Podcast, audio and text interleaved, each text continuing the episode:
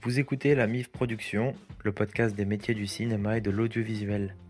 Je m'appelle Alexis, fondateur de la MIF Production. J'ai décidé de quitter le marché de Rungis pour entreprendre dans la production audiovisuelle alors que je n'y connais rien dans ce domaine. Chaque semaine, je discute avec une personnalité du monde de l'audiovisuel pour parler de son parcours et de son rapport à son métier. Mon but avec ce podcast est d'informer, d'inspirer et de motiver des réalisateurs et producteurs mais aussi de faire connaître les métiers de l'audiovisuel, leur importance, leur motivation. En créant ce podcast, j'espère aussi faire des rencontres, poser toutes mes questions et vous raconter mes aventures en tant qu'entrepreneur. Rejoignez-moi sur Instagram pour plus d'informations, at la MIF Production au pluriel.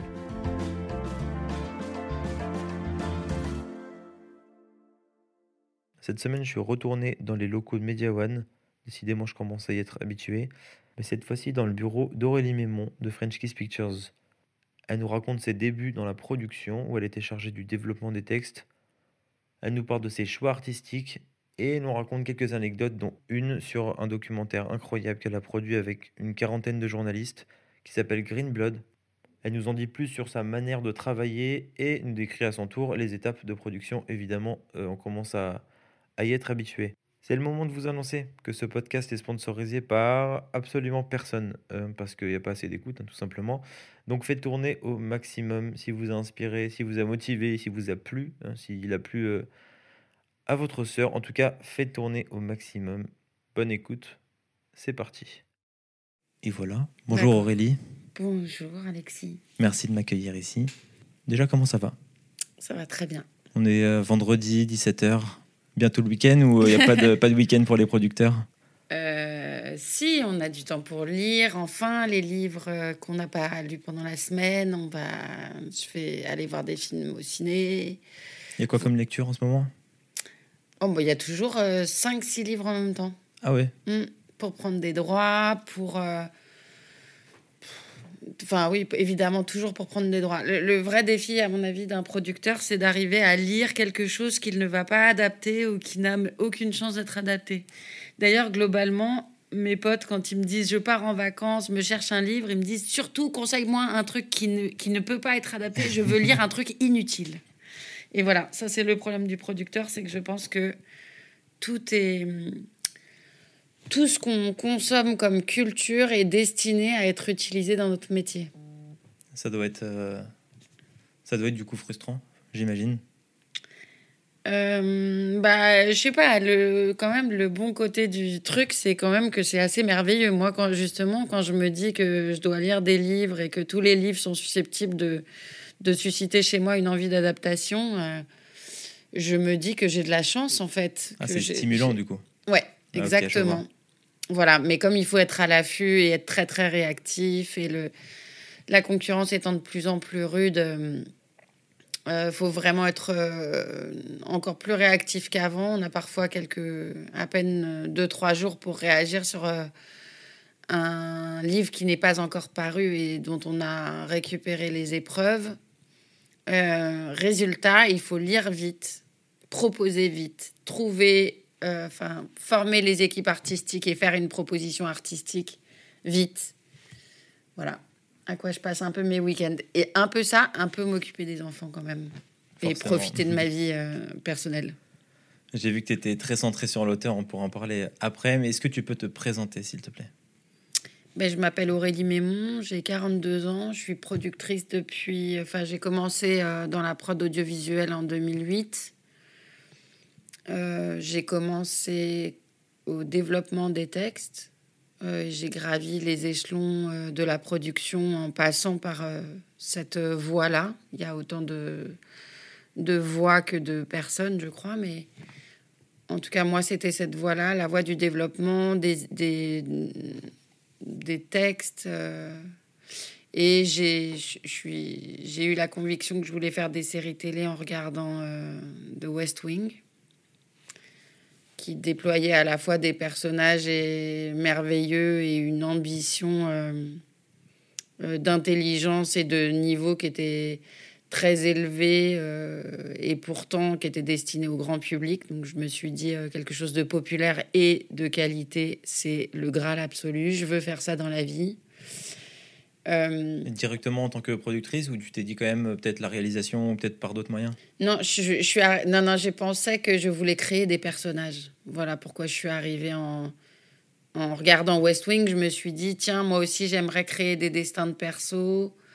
Tiens, moi aussi, euh, je voudrais faire en sorte qu'une série, euh, par exemple, une série politique s'invite euh, en prime time sur une chaîne euh, grand public. euh, voilà. Donc, je sais pas, c'était des envies à la fois artistiques. euh, de création, je pense, et aussi de production, vraiment d'une vision de prod de, de, de qu'est-ce que j'avais envie de mettre sur les écrans des gens, qu'est-ce que j'avais envie de proposer aux, aux spectateurs.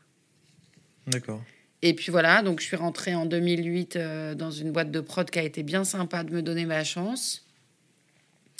J'avais fait des études de sciences politiques, enfin de, de communication politique, sociologie politique, tout ça. Donc ça menait pas à ça. À la Sorbonne Ouais. Et après, j'avais fait de la cuisine. Oh, Moi aussi. Ah oui Ça nous fait un point commun, ouais.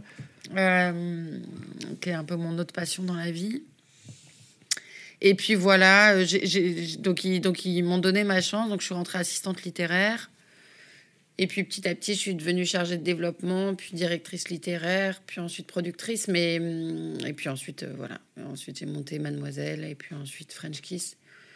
Euh, mais c'est vrai que cette voie-là, qui est la voie du développement, c'est la voie de la rencontre euh, avec les auteurs, parce que la production, c'est aussi euh, un aspect évidemment financier, euh, un aspect vente. Enfin, il y avait plein de façons de faire de la prod, évidemment l'exécutif. euh, J'aurais pu commencer par les plateaux.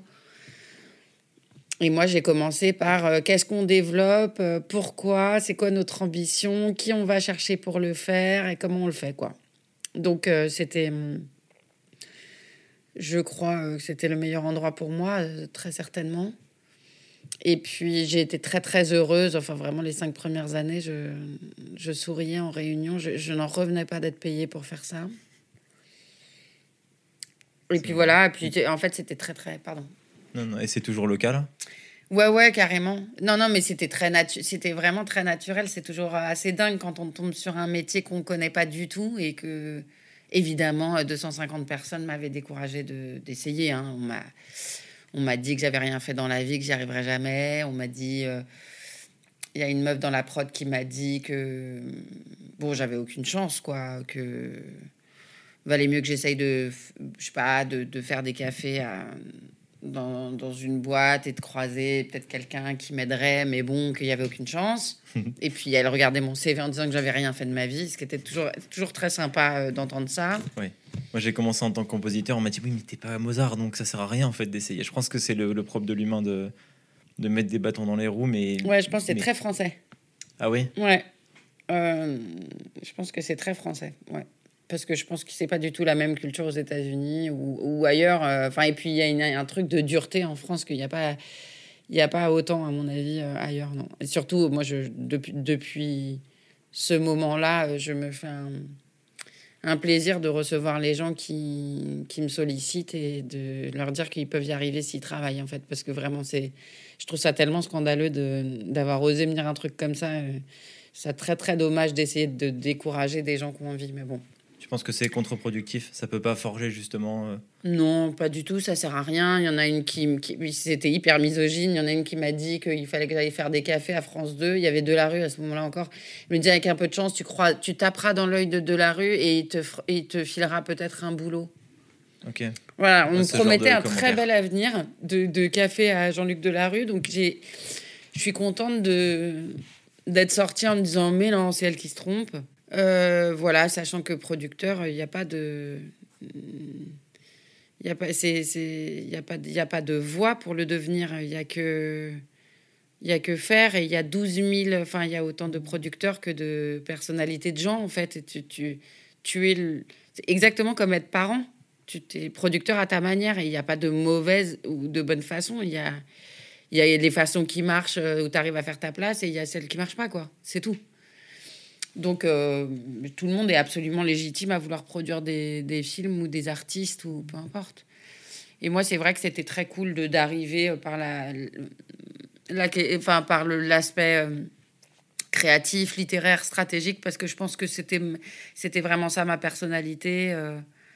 C'est ça que j'adore faire encore maintenant. J'adore vraiment ce moment où je développe, où je lance, où je me fixe une stratégie pour French Kiss de, de quels sont les thèmes qu'il faut développer, quels sont les artistes qui sont intéressants et avec lesquels j'ai envie de travailler.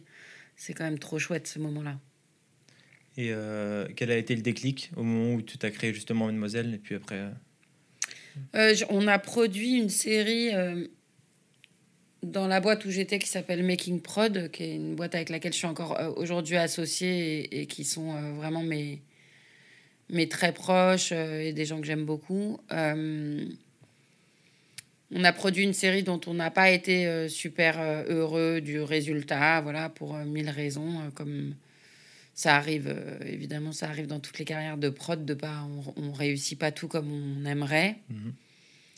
Et à partir de ce moment-là, je me suis dit, je crois que j'ai envie de m'y confronter, moi. Euh, j'ai envie de savoir ce que moi j'aurais fait, quelles décisions j'aurais prises. Euh. je, ne sais plus, il y a Scorsese ou je sais plus qui qui avait dit la, la qualité d'un film se mesure à la somme des compromis qu'on n'a pas fait. Euh, c'était une phrase qui m'a bien intéressée. Je me suis dit, tiens, quels, quels, sont les compromis que moi je vais faire?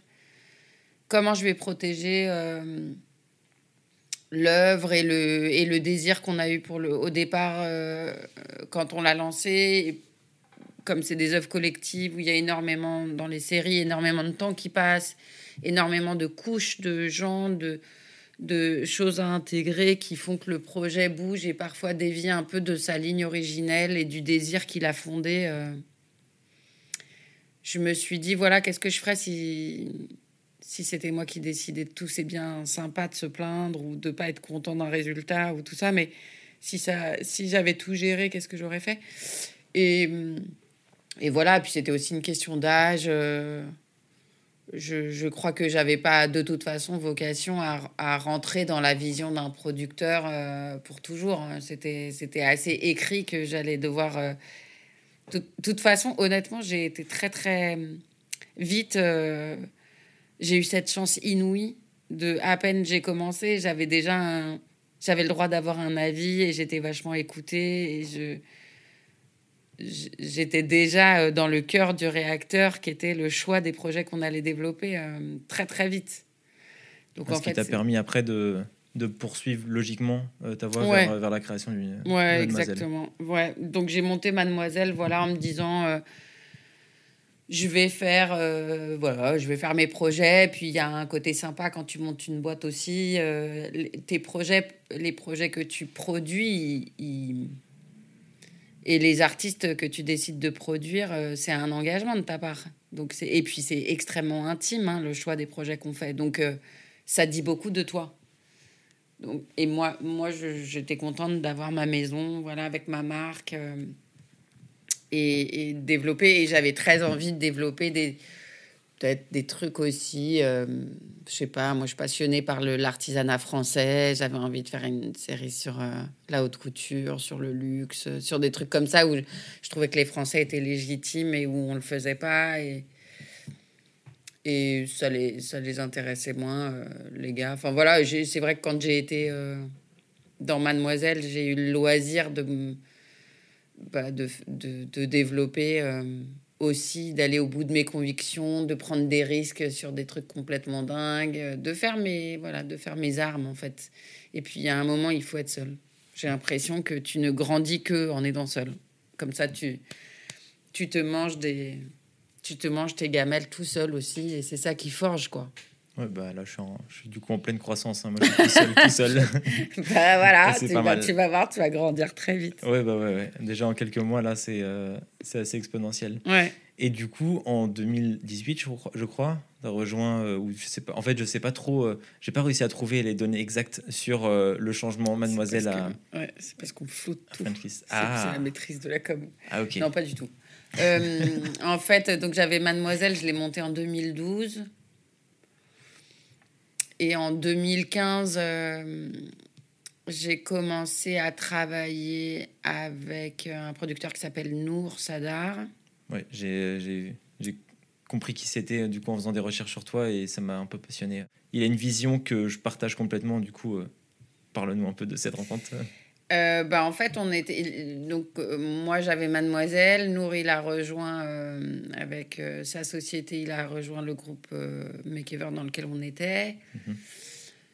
on est complètement différents, Nour et moi, puisque lui, il venait du plateau et moi, je venais des textes. Et donc, lui, il a une vision hyper pratique de la prod et moi, plus, plus artistique, on va dire. Euh, et donc, on, et on s'est très bien entendu. Bon, ça, voilà, on, aime beaucoup manger tous les deux. Donc, on, je sais pas, on avait des super points communs. Non, on avait, on avait des trucs de personnalité vraiment où on avait du plaisir à être ensemble. Et on s'est dit, euh, pourquoi pas euh, allier nos forces. Et, et on a fait ça cinq ans ensemble. D'abord sous des bannières séparées, donc c'était des copros Mademoiselle et sa boîte à lui. Et puis ensuite, on a monté French Kiss ensemble. Euh, pour avoir une marque commune. Mhm. Euh, voilà, donc ça, ça date. Euh, nous, vraiment, on a travaillé ensemble pendant cinq ans. Ok. Et puis, avant le tournage de Caïd, qui est la série que j'ai produite pour Netflix, on a décidé, enfin, au sortir de, de, la deuxième saison de Maroni qu'on a produite pour Arte, on a pris la décision tous les deux de, enfin moi que je reste dans French Kiss et que lui il, monte une autre société, qu'on reprenne un peu nos chemins euh, euh, indépendants chacun. Euh, pour pour des raisons de, de, tempo et de conciliation de, de conciliation de d'envie en fait. C'est pas c'est pas très facile. Enfin c'est moins facile de coproduire ou d'être euh, deux à piloter un navire que seul. Donc euh, euh, moi j'ai un côté très artisanal reste la même toujours. Ça doit être ça doit être assez compliqué de garder la même vision et ouais. Comme disait je sais plus quel auteur je crois que c'est Benoît de Groux qui disait ça au sujet du couple. Quand deux ne font qu'un ok mais lequel? Ah c'est pas mal. Et c'était un peu ça. Enfin, du coup, il était obligé de m'attendre, euh, je pense, parce que moi, je prenais du temps. Les développements, j'ai un côté hyper artisanal. J'aime pas les projets déjà trucs. Euh, j'aime bien faire faire les choses chez moi, concrétiser les choses et, lieu euh, chez French Kiss, tout ça. Donc, Nour qui aime plus l'action, enfin, qui, qui, est vraiment avide d'action, je pense qu'il était assez frustré.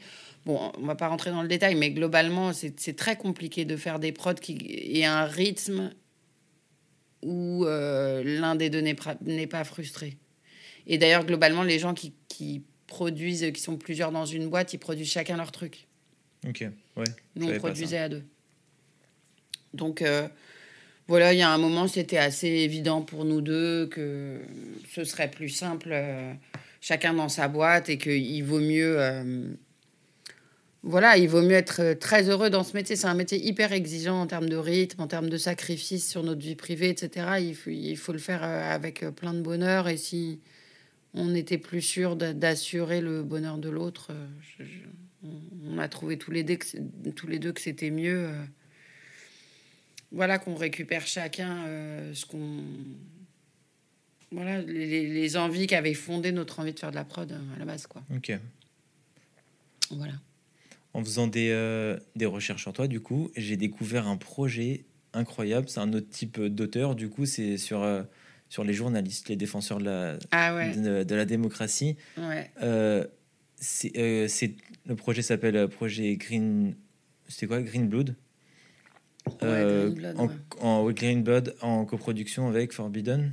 Ouais, Forbidden Stories, qui est un consortium de journalistes monté au lendemain de, des attentats de Charlie Hebdo par des, notamment des anciens journalistes de première ligne qui étaient donc dans les locaux de Charlie. Euh, et en fait, ils ont monté un collectif de journalistes européens, et même il y a même des Américains dedans, pour venir en aide euh, aux journalistes menacés et pour poursuivre les enquêtes des journalistes qui ont été assassinés, partant du principe que si les gens qui assassinent des journalistes euh, pour que les enquêtes ne sortent jamais. S'ils se rendent compte qu'en en assassinant les journalistes, ça ne sert à rien, puisque de toute façon, il y a un consortium de journalistes qui poursuivra ces enquêtes quoi qu'il en coûte. Euh, l'idée, c'est que euh, c'est qu'ils arrêteront de tuer les messagers s'ils voient que le message de toute façon porte. Et mhm. donc, euh, c'est le principe de Forbidden Stories, qui est donc fondé par Laurent Richard, que, qui est quelqu'un de, de, tout à fait admirable et que j'ai la chance j'ai eu la chance de rencontrer. Et il est venu me proposer de coproduire son documentaire, qui était euh, dans l'idée un, un, quatre, quatre, épisodes d'une heure. et c'était trois enquêtes simultanées menées par ce consortium de journalistes sur euh, des journalistes qui avaient donc été assassinés alors qu'ils enquêtaient sur des scandales écologiques, qui est la deuxième cause de mortalité des journalistes euh, après les zones de conflit.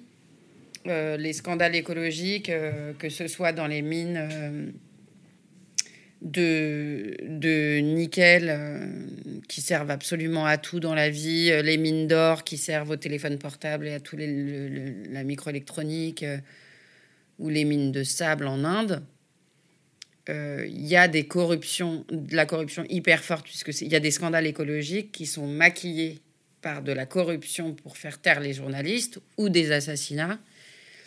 Et donc, euh, c'est ça que ce consortium Forbidden Stories euh, a voulu faire, c'était poursuivre ces trois enquêtes qui avaient été empêchées parce que les journalistes avaient été euh, brûlé vif pour un en Inde, euh, tentative d'assassinat et vivant reclus pour euh, celui de Tanzanie et pareil pour le Guatemala. Donc voilà, donc ils sont venus me proposer ce projet qui était de suivre ces groupes de journalistes qui partaient pour suivre les enquêtes dans ces trois pays dans le monde. et ils sont venus me demander de les de voir ce que moi je pouvais apporter en connaissant la structure des récits euh, de série, euh, comment je pouvais contribuer à, à les aider à raconter cette histoire en plusieurs épisodes, sachant que eux ils sont plutôt habitués en tant que journalistes euh, à faire des épisodes uniques. Et donc on a travaillé avec les réalisateurs, les auteurs. C'était vraiment un boulot merveilleux, passionnant. Ça a duré combien de temps? Euh, entre l'écriture et le tournage et le montage et la musique et la post, euh, toute la post-prod, euh, ça a duré, je pense, entre octobre et janvier, un an et trois mois, quelque chose comme ça. Ok. Et il y a eu des moments délicats, difficiles pour l'équipe euh, Où tout s'est bien passé, j'espère. Non, non, euh, enfin, évidemment, euh, c'est des, des, gens extrêmement courageux. Hein.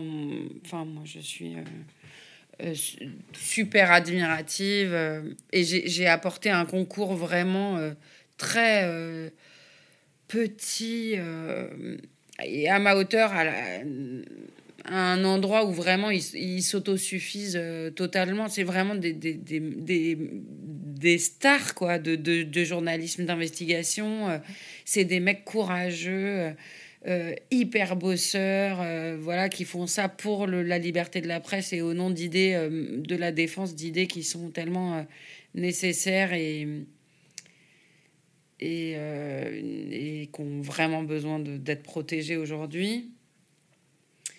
Et en fait, euh, eux, oui, bien sûr, il y a eu des sursauts. Euh, enfin, le, les enquêtes de dans Green Blood, euh, les trois enquêtes, il y, a deux journalistes qui ont été exfiltrés à la dernière minute parce qu'ils allaient être arrêtés, parce qu'on les prenait pour des espions. Enfin, partout, ils sont menacés. Hein, pas, enfin, ils sont allés poursuivre des enquêtes de journalistes qui ont été assassinés parce qu'ils enquêtaient. Donc, forcément. Forcément, ils n'arrivent pas, mais ils voilà, ils, sont, ils sont très courageux et en plus très humbles et ils diront jamais ça. Mais ils prennent des risques, euh, bah, ils risquent leur vie pour, euh, pour que les messages euh, sortent et que, et que la vérité soit dite. Donc je ne sais pas ce qu'on peut définir comme héroïque, mais je trouve qu'on y est pas mal là. C'est vrai que là, en, en termes de prise de risque. euh, Ouais. Moi, je, je, à côté, vraiment, j'ai. C'était vraiment un petit, un petit supplément en leur disant je, vais essayer de faire en sorte que.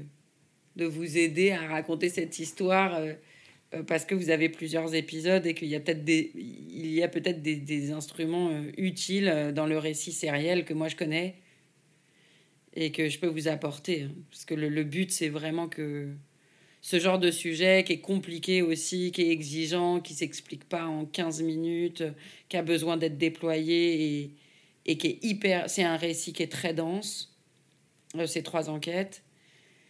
Si on peut faire en sorte que certains outils de narration rendent euh, tout ce contenu très dense plus digeste euh, pour le plus grand nombre, euh, ça réalise cette fameuse, euh, cette fameuse ambition qui m'a fait venir aux séries télé. D'ailleurs, j'ai vu. j'ai pas, j'ai pas pu regarder, pas pu regarder encore ce, ce documentaire. J'aimerais bien. Je sais pas trop comment. Bref, il doit être sur Amazon. Maintenant, il a été vendu à Amazon dans le monde entier, mais sur les droits France, il est possible que ce soit encore France Télé. j'ai vu que c'était fait façon fiction. Je trouve ça très intelligent quand même pour un documentaire de le faire façon fiction parce que je trouve que les messages passent mieux, j'imagine en tout cas. Euh, pourquoi ce choix et, euh, et, et comment Je sais pas si tu es d'accord avec cette analyse. Ouais, ouais, bah, c'est alors vraiment euh, là où c'est ça emprunté des outils de récit qui sont normalement ceux de la fiction. c'est parce que de fait, comme il y avait quatre épisodes, trois enquêtes, il fallait que les quatre épisodes se suivent et mélangent les trois lignes narratives des trois enquêtes. Et normalement, euh, eux, ils- les journalistes, ils fonctionnent pas comme ça. Ils font une enquête, un sujet. euh, tu dois faire plusieurs épisodes. L'ambition, c'est que les gens restent entre les épisodes. Donc, il faut utiliser les. les... Enfin, c'était l'idée de Laurent, mais il a eu trop raison, il me semble. C'était comment on peut faire pour utiliser votre capacité à susciter l'émotion en fiction, à créer euh, des rebondissements, à structurer la narration de telle sorte que les gens ils soient addicts et ils restent. Et ils voient tout. Et donc, euh, c'est pour ça que je suis arrivée là-dedans. C'est pour, euh, pour, pour essayer de, de jouer avec ce matériau qui, qui est de la vérité. Là où moi, je, quand on joue en scénario, on peut mettre tel perso, décider que tel personnage va faire telle action ou il va mourir maintenant parce qu'il nous faut un rebondissement. Bon, ça, ce n'est pas du tout le cas. C'est pas du tout ce qu'on peut faire avec euh, de la vraie vie et des vrais gens. Euh, mais euh, il y, a, effectivement plein de choses qu'on fait normalement en fiction qui ne sont pas faites en journalisme, en, même en, en enquête d'investigation et qui a- qui a été faite là. Et puis euh, la musique est une. euh, le musicien Clément Terry qui a composé la musique, c'est un musicien de fiction qui vient de. Habitué à, ce, à cet exercice. avec qui moi j'ai fait des séries que j'adore. Euh, voilà. Donc il est venu composer pour du pour cette pour ce- cette série d'enquêtes. Et puis et puis on avait réfléchi sur la, la question des protagonistes des histoires, comment ce qu'ils allaient vivre. On avait analysé les, les conflits et les lignes euh, dramatiques de chaque euh, personnage réel, mais personnage quand même. Donc voilà, ouais, on a vraiment euh, travaillé un petit peu comme en fiction et, évidemment beaucoup comme en journalisme d'investigation, mais avec quelques outils de fiction, ouais. Ok, donc un beau projet pour un, un beau et triste sujet, mais et vaste surtout. Ouais, mais merveilleux, avec des super résultats aussi, puisque c'est des... Parce que Green Blood, ça a mené à la fermeture de, l'usine de nickel, parce que depuis, ils ont fait euh, les Pandora Papers, parce que c'est des héros, euh, vraiment, euh, Laurent Richard et son équipe de Forbidden Story, c'est des... eux les héros modernes, donc... euh, moi, d'avoir croisé leur route et d'avoir pu à un moment euh, faire en sorte que nos outils à nous qui sont là pour, euh, pour euh, voilà, créer de l'addiction, avoir de plus en plus de spectateurs, que tout à coup ce soit au service d'une idée si noble, merci d'avoir donné du sens à mon métier. J'étais, j'étais trop fière. Et ça t'a donné des idées pour plus tard? Peut-être tu vas peut-être pas nous les dire là, mais en tout cas, ça t'a. Euh, des Inspiré. idées avec Laurent, ça c'est certain. On a Ah. juste très envie de recommencer. On avait, on a bien envie. Moi, j'ai vraiment très envie de faire du documentaire et des séries documentaires. Et Laurent aussi. Et Laurent a envie de faire de la fiction. Enfin bon, on, on- Ok, vous croisez Voilà, on se croise tous les deux dans nos envies et donc on va trouver plein de choses à faire ensemble. Trop cool. Ouais. Euh, je change de sujet pour te poser une question sur la production en général. Est-ce que tu peux décrire, c'est encore un vaste sujet, hein, décrire les étapes de la production? Je sais que tu es du coup centré sur l'auteur.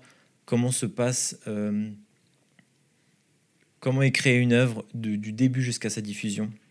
Quelles sont toutes ces étapes? Ok. Alors déjà, bon, alors, il y a plusieurs, évidemment, il y a mille façons de le faire. Donc, euh, Surtout si c'est au cinéma, télé. ouais, on va parler que de télé. hein. Moi, je ouais. connais rien au cinéma, donc je sais pas du tout comment ça se passe. Même parler de séries télé si tu veux, euh, Ouais, qui te concerne un peu plus. ouais, que de toute façon, que série.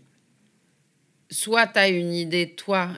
Enfin, moi, voilà comment je fais. Mais encore une fois, il y a autant de producteurs et donc de méthodes que de gens.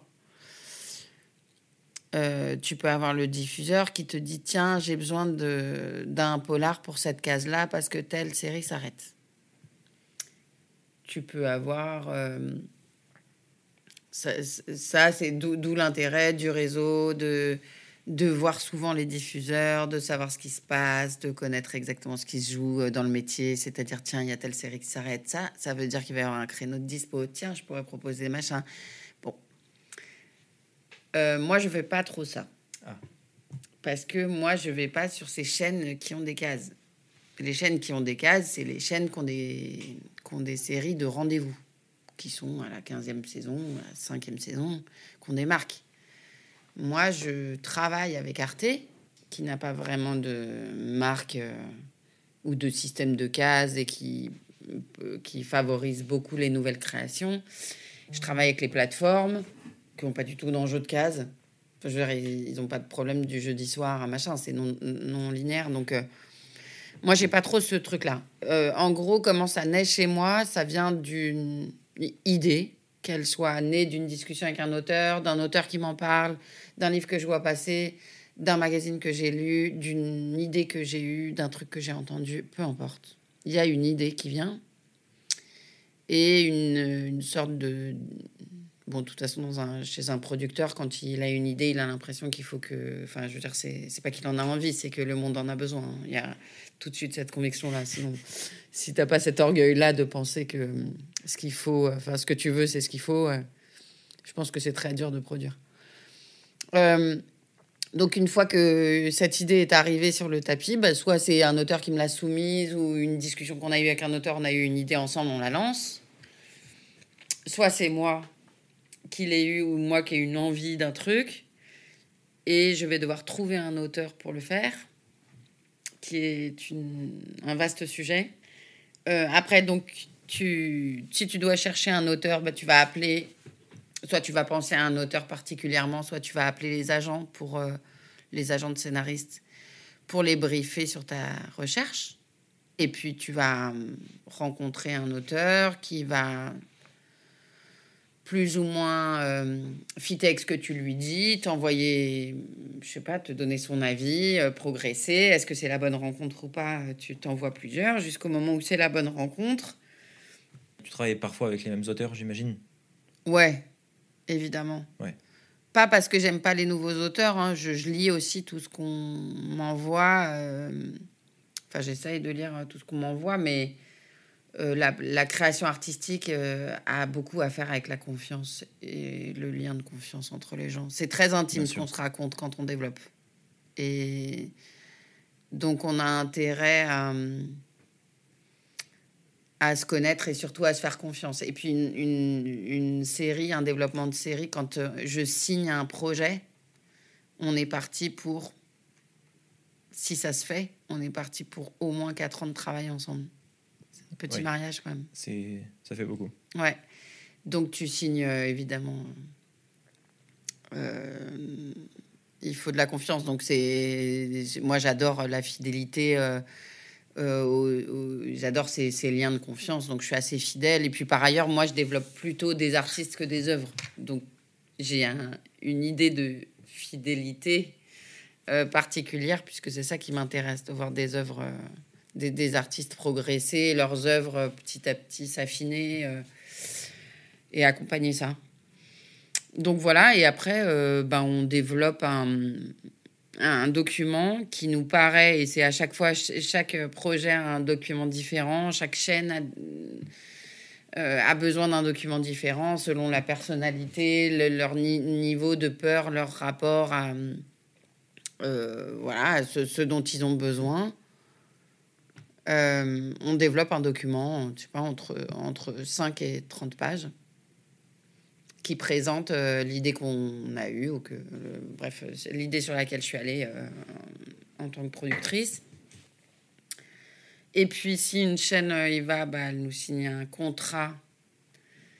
Et puis, et puis moi, je paye 50% et la chaîne va payer 50% de cette écriture.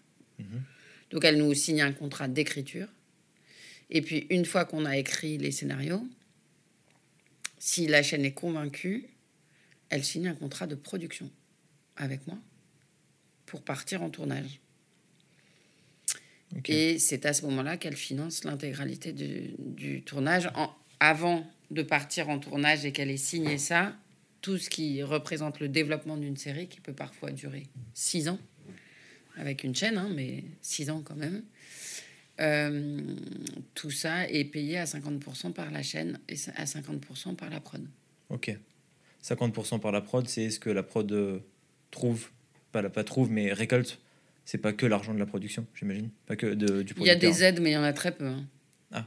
Ouais, ouais, il y, en a, il y en a vraiment très peu. Non, sur. euh, euh, clairement, cette phase-là, où tu développes et une chaîne est avec toi, c'est une phase qui coûte de l'argent à la production.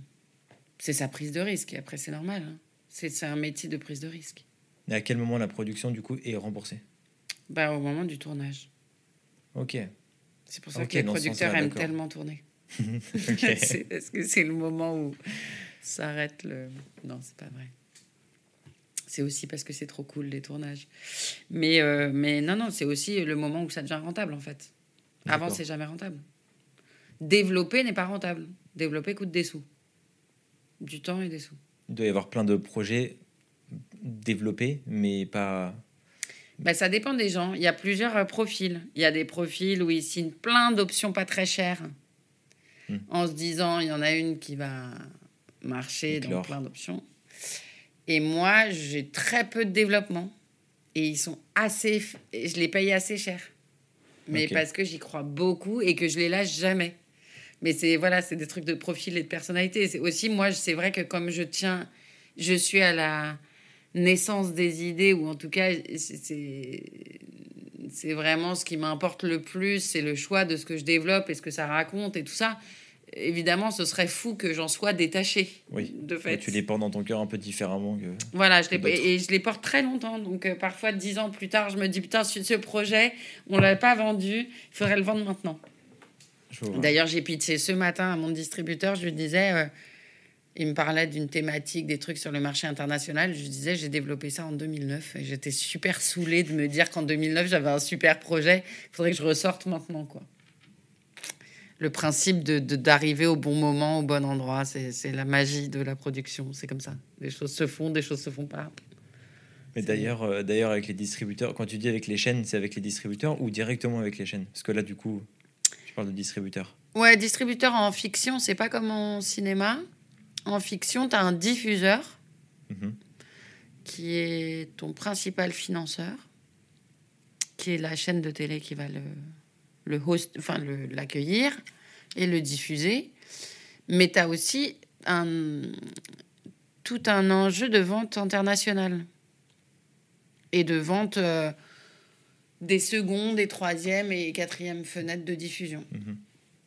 Et tout ça est géré par un distributeur que souvent le producteur choisit. Parfois, euh, c'est celui qui est affilié à la chaîne, mais c'est pas obligatoire. Et donc, c'est avec eux que je discute de des marchés internationaux, des potentiels de mes projets à l'international, d'avoir un peu leur regard. En fait, je trouve que ce serait un peu dingue de produire en fonction de ce qu'ils disent mais c'est très intéressant de s'ajuster. C'est vraiment un travail ensemble de collaboration entre ce que dit le marché international, euh, comment le marché se comporte, ce qu'ils aiment. Alors c'est très volatile et tout, ça passe très vite. Mais c'est toujours très instructif quand on a le nez dans le guidon avec les artistes dans nos créations, de prendre un peu de recul et d'avoir accès à cette vision du marché. Et si ça se trouve d'ailleurs, il y a déjà un truc qui existe euh, en Corée qui est en train de se vendre dans le monde entier, ou je sais pas. Euh, il y a des tendances qui se dégagent sur le marché international. C'est toujours très, très, pour moi, très intéressant. Même si ça configure, encore une fois, il faut jamais que ça configure la création. Mais il faut pas non plus en être trop loin. Bah, D'ailleurs, euh, Florence Dormois disait que elle était plus productrice que entrepreneuse. ah oui. Et euh, ouais, mais toi, tu parles. Bon, après, ça reste de, l'essor du. du... L'artistique. Ouais, ça reste artistique, mais il y a quand même un, un enjeu euh, économique et stratégique, du coup. Euh, surtout avec l'international, ou, ou non, ça reste dans la production, ça reste de l'artistique. Et, Non, il y a un enjeu parce que j'aime l'idée, comme je reste très attachée à mes projets, de fait, euh, j'aime l'idée qu'on continue à les vendre, qu'on fasse tout pour les vendre, pour qu'ils voyagent, pour qu'ils soient connus. Euh, c'est la liberté de, de circulation de l'œuvre artistique. Le but pour lequel on fait ce métier, la première minute euh, qui nous lie à un projet, à un artiste, c'est l'envie que son idée, que ce qui est écrit soit porté à un écran et que le plus de gens le voient. Donc de fait, pour moi, la distribution, c'est toujours dans le même truc, de se dire, OK, est-ce qu'on peut le vendre ailleurs? Ça y est, le projet, les droits sont libres. Euh, on va pouvoir le redistribuer. Qu'est-ce qu'on peut faire? J'ai des séries, j'ai produit une série euh, avec d'autres copros euh, qui s'appelle 25, qui était sur OCS, qui est une série que j'adore, hein, qui est un peu petit bijou merveilleux créé par un, un, auteur, réalisateur, acteur surdoué qui s'appelle Brian Marciano cette série, ça me, j'ai juste envie qu'on la vende et qu'elle fasse le tour du monde. On l'a produite il y a 4 ans. Là, les droits vont se libérer. Voilà, qu'est-ce qu'on en fait? Pour moi, c'est hyper important de continuer à faire voyager mes œuvres. Et c'est pour les artistes aussi que je le fais. C'est important. Ils, m'ont, parfois, ils me donnent leurs projets. Et je suis garante de faire tout ce qu'on peut faire pour que ce soit vu par le plus de monde possible. Mais après, je rejoins Florence moi, je ne suis pas du tout une entrepreneuse. Pas du tout. Je... Le modèle économique euh, m'importe peu euh, pour peu que je que mon modèle survive. Ouais. Je ne suis pas à la recherche d'un nouveau modèle économique. Je ne suis pas à la, à la, recherche de la rentabilité à tout prix. C'est-à-dire que la priorité, c'est vraiment de faire quelque, un métier qui a du sens. Essayer de porter le message le plus loin possible. Voilà. C'est vraiment euh, d'abord la mise en avant d'artistes, d'univers originaux, de voix d'auteurs qu'on n'entend pas, de représentation de la diversité au sens large, diversité sociale, diversité de, de, de, de représentation et de vision du monde. Donc c'est d'abord euh, une vocation un peu, c'est pas politique, mais un peu quand même, euh, ouais, un peu engagée autour de, de, de défense de, de, ces valeurs-là euh, qui fait que je fais une œuvre, que je produis une œuvre. Et évidemment, la condition sine qua non, c'est que j'en vive, parce que ça, c'est la base. c'est évidemment, si t'es pas rentable, voilà. Bien sûr. Mais c'est pas une fin en soi. Sinon, je n'aurais pas produit ce que je produis. Vraiment, très clairement, euh, c'est pas des choix de thunes. On peut se le dire. Donc on peut dire que, en tout cas, dans ton cas, euh, c'est un métier de passionné, le métier de, de la production. Enfin, de Je crois que tous les producteurs sont passionnés. C'est un métier hyper dur. Donc c'est pas, c'est un métier hyper dur parce que tu es sur le qui-vive tout le temps, parce que tu as peur de louper la bonne idée, parce que il faut réagir hyper vite, ce que je te disais tout à l'heure, parce qu'il y a une concurrence énorme, parce qu'il faut avoir la foi, parce qu'il n'y a personne qui te la donnera. Donc tout ça,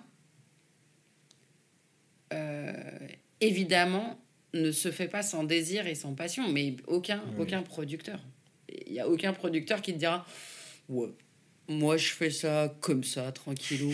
pour me faire de euh, l'argent. Pour me, ouais, même pour. Enfin, en plus, c'est vraiment pas un métier facile. Même, enfin, il n'y a, y a plus un endroit où c'est facile. Donc, euh, il y a peut-être eu un moment. Mais... Et par ailleurs, la production, c'est quand même. c'est les talents de. Tous les talents posent leurs conditions et leurs cadres et imposent leurs conditions et leurs cadres. Et le producteur fait avec. Et le producteur, son but, c'est de le faire. Donc, il a le talent qui lui dit oui, ça, ça, ça, mais pas ça, d'accord? La chaîne qui dit oui, mais ça, mais, mais ça. Et bon, et le producteur, à la fin, ses conditions, il s'assoit dessus. Parce qu'en en fait, sinon, ça, sinon, on va pas y arriver. Et donc, euh, c'est beaucoup, beaucoup d'absence. Enfin, je veux dire, beaucoup de, euh, beaucoup de temps pris sur ta vie perso. Donc, évidemment, c'est un travail de passionné hein, pour tout le monde. Et comment se passe, euh, comment tu délègues, comment, qui fait qui s'occupe de la comptabilité, je pense que c'est vraiment une personne différente, qui s'occupe de, de, monter les dossiers, qui s'occupe de, de, Alors, de lire les mails? En télé, on ne monte pas de dossier. Enfin, en télé, on ne monte pas de dossier de subvention. Euh, c'est pas tout à fait comme en cinéma. En cinéma, il y a un artiste qui bosse sur son scénario, et puis de l'autre côté, tu as énormément de dossiers pour essayer d'aller chercher les financements, etc. Nous, c'est pas ça. Euh, on a des services généraux, puisque je suis comme Florence dans un groupe dans lequel on a choisi de mutualiser un certain nombre de services qui, nous, qui sont transversaux et dont on a tous besoin, euh, qui sont effectivement la compta, le juridique pour les contrats, euh, et un certain nombre d'autres euh, fonctions support. Euh, on a un tout petit peu de dossiers de subvention au développement. Et ça, on fait ça avec, avec des gens de, du groupe qui sont là pour faire des recherches de subvention. Mais ça, honnêtement, on le fait aussi nous. En fonction des projets, il faut être malin. Et donc, on, on, cherche un peu tout seul. Mhm. Et puis, on, on, se fait aider par eux. Euh, et donc ça, c'est ce que je délègue euh, vraiment. Enfin, je, je, délègue même pas. Je m'appuie sur eux. Enfin, on le fait ensemble, quoi. C'est un bout de leur temps qui est consacré à French Kiss. Et ensuite, euh, moi, j'ai une chargée de développement et de production qui, qui travaille avec moi et qui s'occupe de m'aider dans toutes les tâches qu'on a chez French Kiss.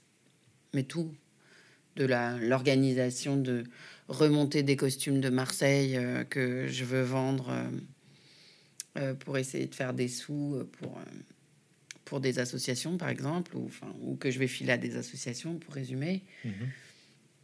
Ça va de ça à caler les rendez-vous avec des auteurs, à récupérer tel film, à faire de la veille, à regarder telle série, à, à lire 30 bouquins dans la semaine pour voir lequel.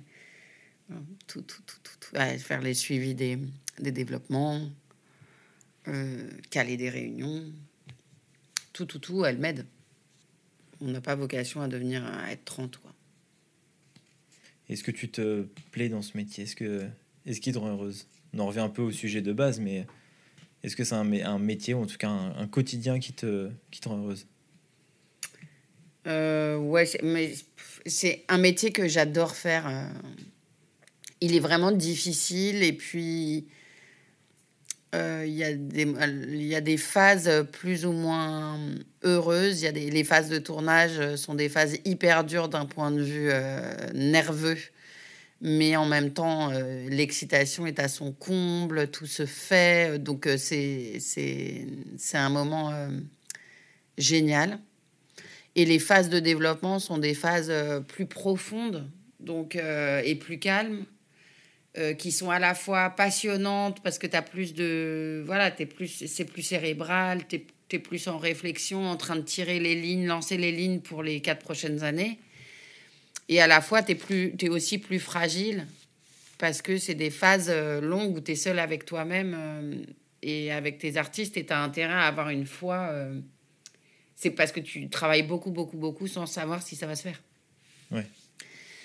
Donc euh, là, je suis en phase de développement. Donc euh, un jour, euh, un jour sur, disons un jour sur cinq, je, je, me sens fragile et je me demande si je fais bien et si ça va être super ou pas, ou est-ce que je suis folle, est-ce que je vais réussir. Bon voilà, ça vient avec ses doutes et tout, mais, mais c'est un métier que j'adore faire, qui m'épuise souvent mais que je, je, je n'arrête pas parce que, je sais pas, attends, à chaque fois, je lis un projet, je me dis non, mais celui-là, faut que je le fasse. et puis c'est réglé, c'est reparti, quoi. C'est pas, je pense que c'est pas par hasard que les prods meurent sur les plateaux en, en, faisant leur dernier projet à 125 ans. Je connaissais pas cette, euh, si, si. cette légende. Moi, je sais que les producteurs meurent sur des plateaux. Non, non, mais. Ouais, ouais, pas, pas très loin des artistes. Ils s'arrêtent jamais. Ouais, euh, je pense, ouais. Enfin, c'est une passion qui est assez proche. Mhm. C'est pas la même nécessité, je pense, mais c'est c'est autant d'excitation en tout cas. C'est sûr que les profils de prod sont aussi excités que les artistes. Est-ce qu'il y a eu des, des coups durs? Est-ce qu'un producteur a des coups durs? Est-ce qu'une productrice comme toi en a? Euh, Bah ouais, bien sûr. Bah j'ai eu des séries euh, qui sont sur le point d'être tournées. Enfin, j'ai eu une série qui était sur le point d'être tournée et qui a été annulée et qui ne s'est jamais faite. J'ai eu des, une engueulade avec une artiste euh, que j'ai pas revue. Enfin, et c'est voilà, j'ai des projets que j'ai pas réussi à vendre, euh, qui se sont pas. Alors je désespère pas de les vendre hein, parce qu'encore une fois, moi j'oublie aucun projet, mais qui existent ou qui sont au stade de, de l'écriture? Qui sont non qui existent au sens euh, non qui sont au stade de l'écriture parce qu'un projet en télé il n'existe jamais tu le tournes jamais en autoprod hein, ça sert à rien. Oui oui, oui. c'est très cher la fiction c'est très cher. Donc euh, euh, voilà des projets qui se sont pas faits des espoirs des espoirs un peu déçus des, des... puis le là où c'est compliqué, c'est qu'un jour, euh, tout s'ouvre et on te dit, tiens, euh, peut-être que il est possible que Sofia Coppola s'intéresse à ton projet parce qu'elle en a parlé à Trucmuche. Là, tu te dis genre, non, c'est énorme et tout, tu montes tout en haut du plafond. Voilà, et puis le lendemain, c'est Ouais, mais en fait, elle fera autre chose. Elle va, elle va d'abord faire son, son film, après elle a un autre truc. Donc en fait, je crois que ça va pas être possible. Puis tu retombes. Et donc c'est ce, ce, yo-yo émotionnel qui est hyper euh, dur. Une chaîne qui te dit j'adore ton projet, je vais te le prendre, et qui après te dit ouais, en fait c'est plus compliqué que ça. Parce que depuis, euh, j'en ai parlé, mais tu vois, le problème c'est que ce sujet, non, non, non. Et puis tout à coup, euh, finalement non, il te le prend pas. Boum, la réalité. Ouais, les, voilà les, les, les, espoirs, les, variations de de, de, ouais d'intensité quoi qui sont très qui sont qui sont parfois durs à encaisser. Et puis j'ai eu des tournages euh, vraiment durs. Mais après il à part les projets qui sont pas faits j'ai aucun coup vraiment dur au sens où même les prods les plus violentes les plus fatigantes les plus c'était des challenges de dingue et j'étais tellement contente de vivre ces aventures-là et, et je le referai demain sans hésiter, quoi, vraiment. Euh, toutes. Donc euh, je suis très fière des, des, des, des projets et des, des trucs qu'on que, a pu faire chez French Kiss jusque-là. Euh, et puis ça va progresser encore. On va essayer de faire de mieux en mieux, mais je les referai tous. Ok. Et, du coup dans un registre un peu plus positif, euh, une, une, une, bonne anecdote, une, un événement marquant euh, dans le bon sens du terme.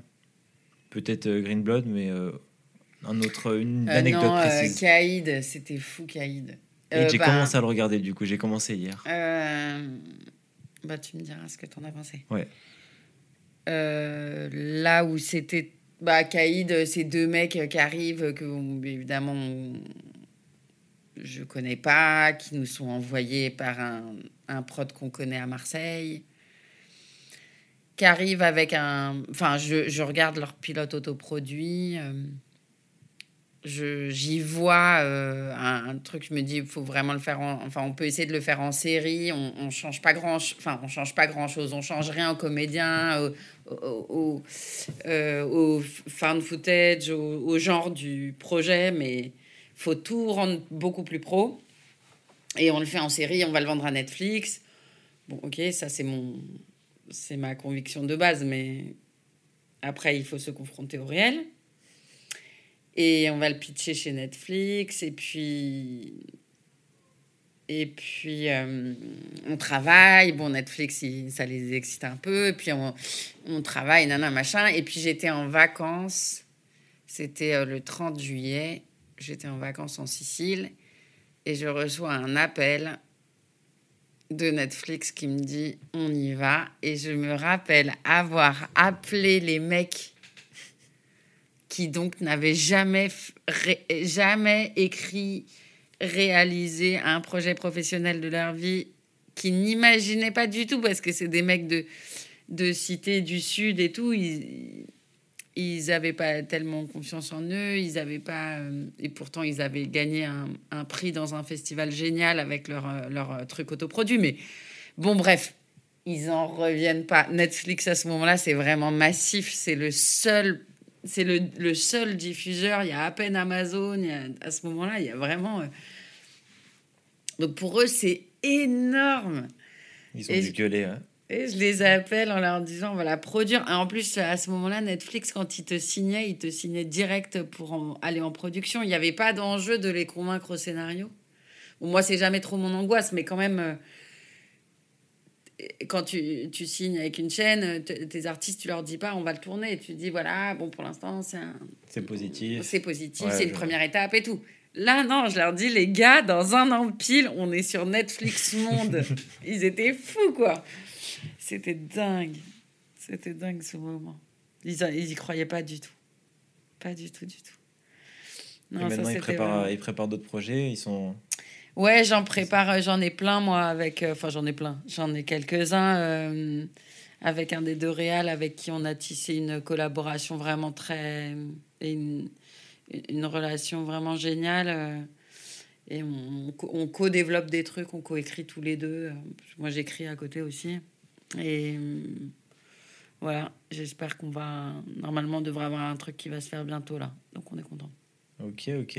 Très, très lourd l'anecdote, très, très belle. Ouais. Ça donne le sourire. Ouais, carrément. Je vais voir s'il y a des questions que j'ai pas posées. Ah oui, petite question. Bon, je la poserai. Euh, si je la pose maintenant j'ai vu que il y avait 5000 euh, euros de capital sur. Euh, ça, c'est une question plus technique ah. et qui m'intéresse beaucoup. J'ai vu qu'il y avait 5000 euros de capital et j'ai vu sur le CNC euh, et d'autres. enfin, bref, d'autres sources qu'il fallait avoir pour, pour bénéficier d'aide, etc., pour produire. Je crois que c'est pour avoir la carte de producteur pour des courts-métrages. Il faut avoir 7005 de capital et 45 000 pour des longs métrages. Est-ce que tu connais cette, cette règle, j'ai jamais compris. Euh, non, je connais pas parce qu'encore une fois, moi, je fais que des, des séries euh, et que de la fiction, enfin que de la télé. Donc je connais pas les, la législation sur le court métrage et le long. Et après, nous, je pense qu'au CNC, de toute façon, en étant regroupés dans un groupe, on est des entités administratives. Mais je sais pas si on est considéré comme. Euh, moi, je suis pas considérée comme French Kiss toute seule. Je pense que ils analysent euh, Media One parce que toutes les boîtes, elles, elles appartiennent de plus en plus à des groupes. Maintenant, il y a très peu d'indépendants. Donc, euh, donc je connais pas ce truc de. De toute façon, French Kiss, c'est pas, c'est comment dire, c'est vraiment purement administratif et comptable d'avoir mis 5000 euros de capital. Ok, ok, d'accord. Elle est née de la vision d'une boîte qui avait déjà beaucoup plus au capital. Enfin, tu vois. Oui, oui. C'est vraiment juste euh, technique. D'accord. Une dernière ou avant-dernière question. Moi, je vais, toutes, je vais les regrouper toutes les deux. Euh, comment apprendre la production et, et quels conseils donnerais-tu à quelqu'un comme moi qui veut se lancer dans la production? Moi, je pense qu'il faut apprendre avec des gens. Parce que je pense que c'est des, des métiers de compagnonnage et qu'on oublie euh, que qu'il faut apprendre avec des gens. Il faut voir des, des gens produire. C'est tellement plus simple de, d'apprendre auprès des gens. Et donc, euh, je pense qu'il faut pas être très exigeant au début. Il euh, faut rentrer, bosser gratos. Euh. Enfin, moi, c'était un peu ma méthode, quoi. C'est au début, tu demandes rien. Et quand tu es bon, quand tu as fait ta place et quand toi-même, tu sais que tu es capable de le faire, ce métier, là, tu peux revendiquer des trucs. Mais avant, il faut faire. En fait, il faut produire il faut produire. Euh, produire, ça veut dire quoi à part, euh, à part être la locomotive de, des gens qui n'ont pas confiance en eux? C'est ça la prod. La prod, c'est euh, d'y croire plus que tout le monde. Et que ton désir, bah, tu arrives à le vendre et à le, communiquer à d'autres gens. Donc en fait, si tu as des potes qui sont artistes, et souvent les artistes ils doutent d'eux, tout, artiste a besoin d'un producteur, a besoin de quelqu'un qui... D'un porte-parole, un peu Voilà, de quelqu'un qui croit, qui croit à mort à son talent, de, de, de quelqu'un qui va faire de, certains, de cet artiste sa cause à lui. Donc moi j'ai l'impression que pour devenir producteur, il faut rencontrer les producteurs et essayer de trouver un boulot même euh, vraiment mal payé, très pas payé, tout ça, mais pour faire et apprendre aux côtés de quelqu'un qui est un modèle pour toi. Donc il faut que tu choisisses le style de producteur que, auquel tu veux ressembler et dont tu te sens proche et c'est auprès de cela qu'il faut apprendre, à mon avis. Et puis produire... Euh, Enfin, en fait, euh, en vrai, les producteurs de rap, euh, ils ont produit leurs potes en bas de leur tour. Hein. C'est comme ça qu'ils sont devenus producteurs. j'ai écouté un, podcast sur, je je, je, je retrouverai plus le nom, mais, mais qui disait, on, a, on a commencé, bah, comme tu dis, on a commencé avec des potes. Moi, j'ai enregistré un tel, un tel. Ensuite, on a, on a monté un label et, et je représentais juste mes potes. Et à la fin, on a on a fini par avoir euh, telle star, telle star, et c'était incroyable, mais c'était juste nous, et j'étais une extension de, du groupe. Bah ouais, euh, tu vois le doc d'Orelsan, c'est exactement ça, mais moi, mais tous les gens que je connais dans le rap, c'est exactement ça, et vraiment, et il faut produire autour de soi euh, dès qu'on dès qu'on peut, quoi c'est un, un métier qui demande du, charme et de la capacité de convaincre les autres, puisque tu, dois lever du blé, puisque la prod, ça coûte cher, et donc tu, dois lever des sous. Comment tu vas trouver cet argent? Bah, C'est sur le producteur que ça repose. Donc il faut qu'il soit sympa et qu'il sache communiquer son désir à ceux qui ont des sous. Et bah, on va se laisser sur cette, euh, cette note d'argent. Je sais pas comment terminer. Euh, non, mais en tout cas, merci infiniment. Ça fait une heure. Je pensais pas qu'on allait faire euh, une heure. Merci beaucoup. J'ai passé un très bon moment. Moi aussi. Merci Alexis. Merci d'avoir écouté cet épisode jusqu'au bout. Vous pouvez me retrouver sur Insta at la MIF Production au pluriel si vous avez des questions, des suggestions ou si vous voulez intervenir dans mon podcast. On se retrouve la semaine prochaine. Du kiff. Ciao.